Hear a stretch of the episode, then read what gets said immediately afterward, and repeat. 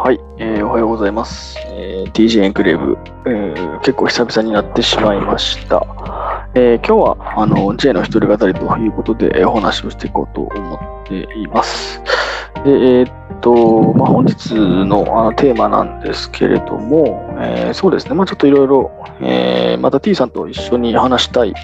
えー、ネタは、それはそれとしてあるんですけど、ちょっと私が今日掘り下げたいというか、あの話をしてみたいテーマというのが、えーとまあ、具体と抽象とその、まあ、往復というお話です。で、えー、っと、まあ、具体と抽象って、まあ、あの、物事を考えたり、まあ、こう、なんですかね、メタ化して物事を見たりとか、えー、何か分析していくときなんかによく、えー、使ったりするのかなと、まあ、少なくとも私個人はよく使うのかなというふうな、え感じで、え捉えています。で、私は割とですね、その、まあ、メタ化というか、あの抽象化して考えることってすごく好きなんですね。えっと、例えば、なんだろう、まあ、自分が大好きな、えー、スポーツのシーンで考えたときに、えー、っと、例えばバスケットのこの動きって実は、えー、サッカーのこれと似てるよね、だとか、えこのチームワークのこのフォーメーションって、えっと、実はラグビーにも通じるよね、みたいな話もそうですし、まあ何ですかね、あの、まあ単純に体の動かし方、フォーメーションだけじゃなくて、えー、と、まあ努力の仕方というか、課題を見つけて課題を乗り越えていくやり方って実は、えー、そのスポーツの世界で、あのまあ、課題を見つけて、えー、自分なりに解き方を見つけて、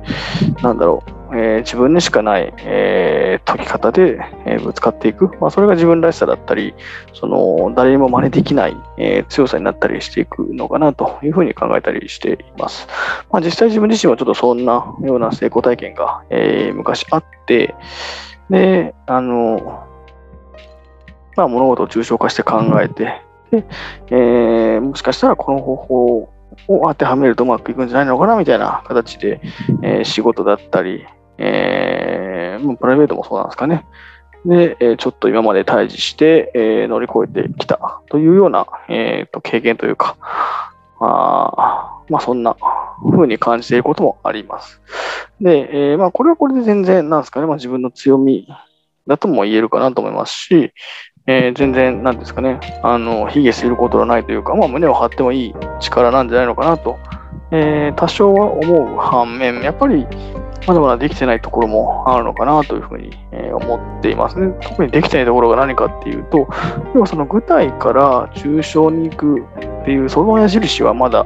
なんですかね、割と、えーまあ、しっかりしてるのかなと思うんですけど、抽象から具体に行くのが結構弱いなっていうふうに思ってるんですね。まあ、あの、なんていうんですかね、まあ、抽一回抽象で捉えたときに、ね、比較的、まあ、初歩的な考えっていうのはできるんですけど、なんかそれをちょっと応用して、えー、少し込み入った考えだったり、まあ、えー、具体、文字通り具体性を持たせて、えー、発展させていくということはまだまだ、えー、弱いなというふうに、え特に最近感じることがあります。で、どういう場面でそれを感じるのかというとですね、えー、っと、まあ、物事の意思決定をしていくというか、えー、進め方を決めていく、あるいは進む方向を決めていくときに、その自分の弱さがまだ、えー、そこにあるなというふうに感じて、えー、います。まあ、どういうことかというと、やっぱりその、えっと、まあ、一回抽象化して物事を捉えて、ってなったときに、これって割と、なんていうんですかね、あの、良くも悪くも、あの、まあ、海乾燥とは言わないですけど、特に、なんていうんですかね、具体的な枝葉がついているわけじゃないので、見ている感じすごいスッキリしていて綺麗なんですね。で、なんか私の考え方、思考の癖として、あの、綺麗なものは綺麗なまま取っておきたいっていうふうにちょっと考えがちなところがあってですね、えっ、ー、と、そこにどんどんどんどん肉付けをして、えっと、具体的なえー、事例だったり具体的な動きに当てはめるのがすごく苦手だなということを最近すごくよく、えー、感じます。なので、まあ、あのー、一回、えー、具体から抽象に行って、抽象からまた具体に、えー、戻すというか、具体を作るときに、一回、まあ、なんですかね、その紙だとか、えー、まあこういうふうに音声だとかっていう形でちゃんと整理をして残すことができれば、あまり、えー、っと、まあ、中小から具体の矢印も、今より、えー、強くなってるんじゃないのかなと思うんですけども、ちょっと書くのがめんどくさいというか、まあ、字が汚いんですよ、私。書くのが、で、それで字がめんどく、書く、えー、っとですね、それで字を書くのが嫌になってたりとか、あと、うん、なんか、思考のペースがやっぱトントントントンって早く進んでいくのが好きなので、なんか書くっていう流れにしちゃうと、その思考を縛っちゃうような気がしてすごく嫌なんですよね。なので、なんか喋りながら話をまとめていったり、ああでもない、こうでもないって、独り言のように話をしていく方が好きなところはあるんですけど、まあ、そんな感じで、えっと、しっかりと、その、まあ、具体を作っていくっていうことが、やっぱり求められてるというか、自分自身それを欲してるなというふうに感じて、じゃあそれをどうやって鍛えていくのかっていうと、もう、あの若干精神論に聞こえるかもしれないですけど、結局爆発しかないのかなというふうに、えー、思ってます。えー、抽象から具体の矢印に乗って、なんか、まあ、100問でも200問でもそれをちゃんと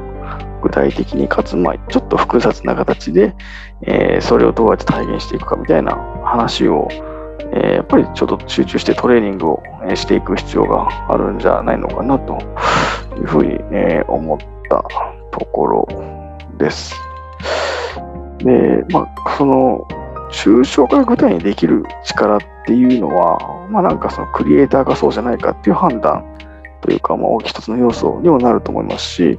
なんか経営者か、えー、まあ、雇われる方かっていうふうなところにもつながってくると思います。やっぱり結局その、まあ、あの、抽象から具体にしていく、持っていく力って、うーん、なんか、ね、日本の義務教育ではそんなに作られてこなかった力だと思うんですけど、やっぱりいざ実地で、えー、っと、どんどんどんどん具体的なアイディアだったり、まあ、取り組みを生み出していって、で、そこにちゃんと、え、お金と人をつけて味方を作って大きくしていくっていうふうなことができる人が、えー、最強なんだろうなというふうに最近よく思ってまして、では私も、まあ、遅ればせながら、ちょっとそんな風な、えー、人を目指して、えこれからも歩んでいけたらなというふうに、え思っていますし、まあ、いつかね、それで、大きなめっちゃ、これもめっちゃ抽象的ですけど、大きな人間になって、えー、まあ子供にもね、胸を張れるような、あのー、まあ仕事の仕方だったり、日常の過ごし方だったりっていうのをやっていきたいなというふうに思います。はい、すいません。なんか、あの、ちょっとまとめ、まとまりがなくて取り留めもない話ではあったんですけれども、やっぱり、えー、具体から抽象に戻すだけじゃなくて、抽象から具体を広げていくということも、えー、ちゃんと必要なんだなというふうに、えー、感じたので、えそれをちょっと音声として、え残したかったというのが今回の回でした。はい。えーまあ、今日はこんなところですね。えそれでは、えー、Spotify、Apple Podcast などの、えー、ポッドキャストで、えー、この DJ エンクレーブの、えー、ポッドキャストチャンネル登録をお願いします。えー、また、Twitter で、ハッシュタグ DJ エンクレーブで、えー、コメントや感想など、えー、どうか 投稿してもらえると、え、めちゃくちゃ嬉しいです。